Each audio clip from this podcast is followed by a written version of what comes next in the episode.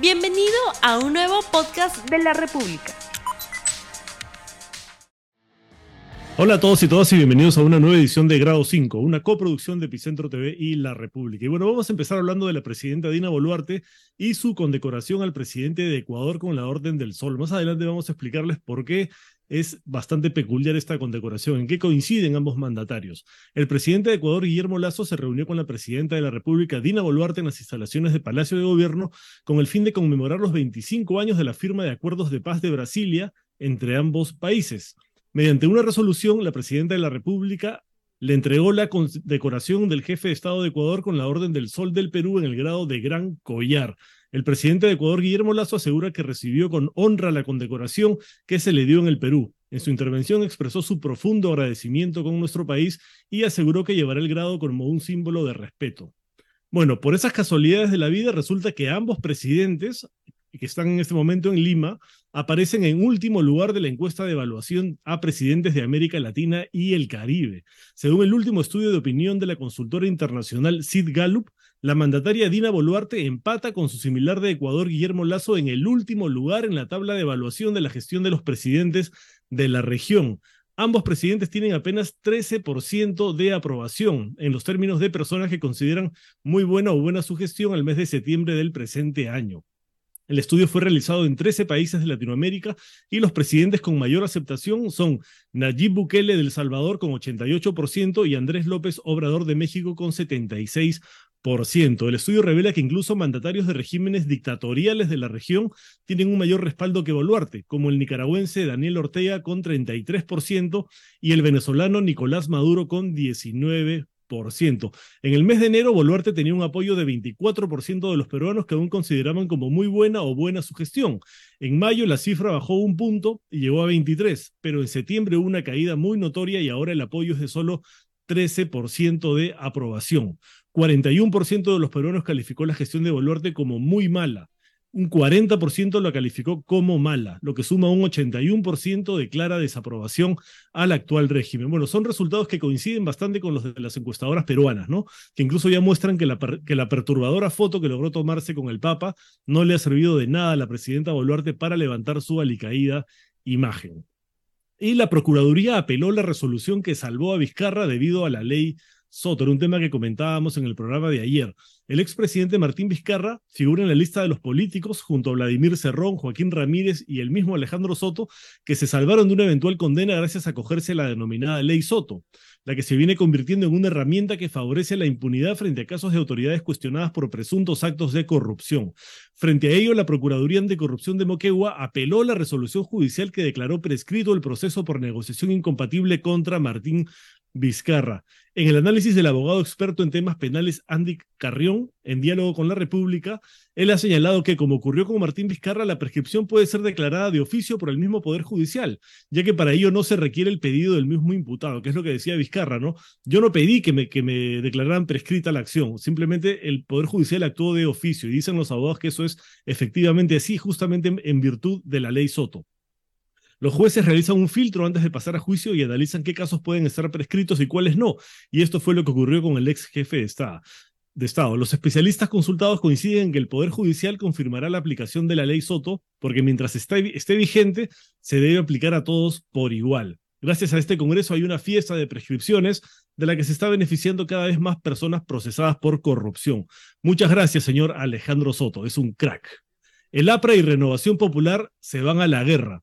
El motivo, la pretensión de la Municipalidad de Lima de cambiarle de nombre al Parque de la Cultura Luis Alberto Sánchez por el de Luis Castañeda Locio, el fallecido exalcalde de Lima investigado por corrupción. Mediante un pronunciamiento público, un grupo de políticos, profesionales y empresarios, en su mayoría del partido aprista, solicitaron al alcalde de Lima, Rafael López Aliaga, que deje sin efecto esta disposición. Los firmantes recuerdan que dicho parque fue inaugurado el 10 de octubre de 2010 por el alcalde de Lima, Luis Castañeda, quien dispuso su construcción con asistencia del presidente de ese entonces, Alan García Pérez. Entonces, este parque fue inaugurado, digamos, en virtud de una alianza entre el entonces alcalde de Lima, Luis Castañeda Lozo, y el entonces presidente de la República, Alan García Pérez, con la venia de Alan García Pérez, ¿no? Consideran que se debe respetar la voluntad del exalcalde de Lima, quien rindió un homenaje a Luis Alberto Sánchez tres veces rector de la Universidad Nacional Mayor de San Marcos, constituyente de 1931 y vicepresidente de la Asamblea Constituyente de 1979. Bueno, es alucinante que se pretenda ponerle Luis Castañeda Locio a un parque que ya existe y que ya tiene nombre además. Y encima le quieren poner una estatua del exalcalde de Solidaridad Nacional como si fuera un héroe nacional, ¿no? Una autoridad tan cuestionada y que incluso estuvo investigada como Luis Castañeda Locio, quien lamentablemente falleció, pero la muerte no tiene por qué convertir en santo a nadie, y menos cuando esta persona tenía investigaciones por los casos OAS y Odebrecht que quedaron inconclusas tras su fallecimiento. Y el Poder Judicial decidirá el 24 de noviembre, dentro de un mes, si anula el proceso sumario del Congreso contra la Junta Nacional de Justicia. La tercera sala constitucional de la Corte Superior de Justicia de Lima programó para el viernes 24 de noviembre la audiencia donde se revisará la acción de amparo presentada por los siete miembros de la Junta Nacional de Justicia encabezados por su presidenta Imelda Tumialán. Esto luego de que este miércoles 25, o sea, ayer, la misma instancia admitiera a trámite el recurso que busca que se deje sin efecto todo lo relacionado con la investigación sumaria y la posible remoción de los magistrados. La acción de amparo contiene dos petitorios. El primero solicita la nulidad del acuerdo del Pleno del Congreso del 7 de septiembre que aceptó la solicitud de Patricia Chirinos para el inicio de una investigación sumaria por supuestas faltas o causas graves. Ese es el primer pedido de este recurso de amparo. Y el segundo es dejar sin efecto todo lo avanzado hasta el momento por la Comisión de Justicia, que emitió un polémico informe a pocas horas del vencimiento del plazo límite, cambiando por completo el sentido del primer documento elaborado en el que se concluía que no existió una falta grave que ameritara la remoción de los miembros de la Junta Nacional de Justicia. Bueno, muy probablemente el tema pase a debate y votación en el Pleno del Congreso la próxima semana, cuando los congresistas regresen de la semana de representación. Y justamente sobre este tema sostuvieron un interesante debate en el programa Diálogos de Democracia de Epicentro TV el expresidente del TC, Carlos Mesía, y el expresidente de la Corte Interamericana de Derechos Humanos, Diego García Sayán. Veamos un extracto del debate sobre la preocupación de la comunidad internacional por la investigación sumaria a la Junta Nacional de Justicia y las violaciones a los derechos humanos cometidas durante la represión a las protestas contra el gobierno. No nos encontramos desde el punto de vista técnico, jurídico, en una situación de amenaza, sino de probabilidad. La amenaza desde el punto de vista técnico implica no una futuridad remota, sino una futuridad inmediata, en el sentido de que ya no están por eh, destituir a los consejeros, sino los ya están destituidos, es casi como decir. Entonces acá todavía me parece que hay que tener la suficiente prudencia para entender de que este, hay instituciones democráticas en el sistema peruano que debemos dejar que funcionen. No somos un país, digamos, eh, con minoría de edad eh, creo yo que este, está el Parlamento, está el Tribunal Constitucional, están los procesos de amparo, está una prensa libre como es Epicentro y otros medios que pueden, que, que sirven como controles eh, verticales, ¿no es cierto?, para de, de, abajo hacia arriba, si se ve la prensa, digamos, como una suerte de control, que hay que dejarlas que funcionen, ¿no es cierto? Y no siempre, creo yo, que tengamos que estar siempre recurriendo a los, a los mecanismos del sistema internacional. Ah, e, e, eso, como digamos, creo yo que este, todavía hay mucho pan para rebanar. Creo yo de que este, no hay amenaza, hay una probabilidad, hay una discusión, hay un debate, y en ese debate es justamente el que estamos el día de hoy acá, personas que opinamos, ejercemos control, opinión, y también el Parlamento debe tener un espacio para este, reflexionar. Ahora, en cuanto a la, el informe de la Comisión Interamericana, eh, es, un, informe que desde mi punto de vista, eh, no sé en verdad si ha habido, no tengo los elementos de juicio como para saber si es que ha habido un uso desproporcionado de la fuerza. Pero ese concepto ya se usó en el año 1987 o un poco, perdón, a propósito de los sucesos del frontón que sucedieron en el año 87, cuando se dijo que eh, las Fuerzas Armadas, la Marina de Guerra, había hecho un uso desproporcionado de la fuerza. Y ya vemos lo que ha pasado ahí, que hasta el día de hoy, este, muchos marinos, algunos que tenían en ese entonces 22 años de edad, hoy tienen casi 60, siguen siendo procesados y este tema no termina.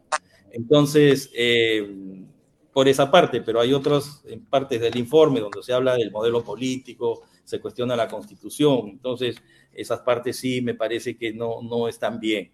Pero en todo caso, este, la Comisión Interamericana de Derechos Humanos ha emitido su informe.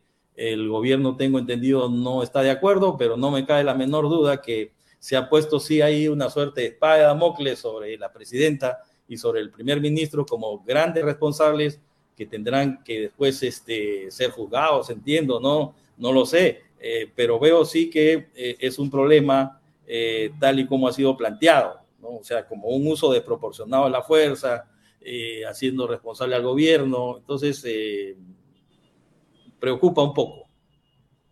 Señor García Sayán. Sí, mira, dos puntos. Uno, primero sobre el Congreso.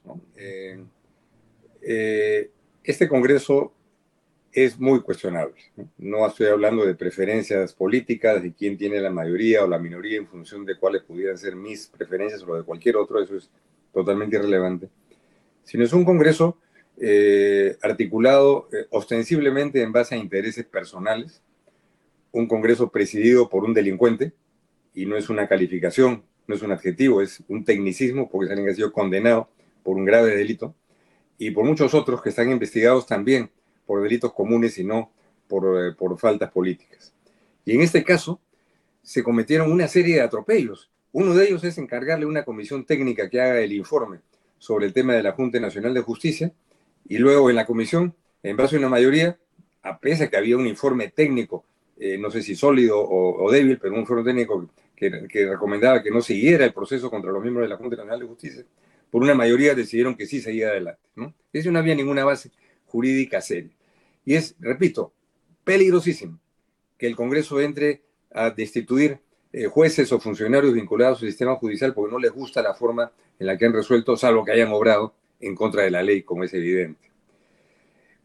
Pasando al tema de las, eh, de, de, las, de las violaciones a derechos humanos cometidas en el mes de diciembre del año pasado, simplemente la sola mención del mes ya nos hace ver que han pasado 10 meses de esos hechos y las investigaciones prácticamente no avanzan.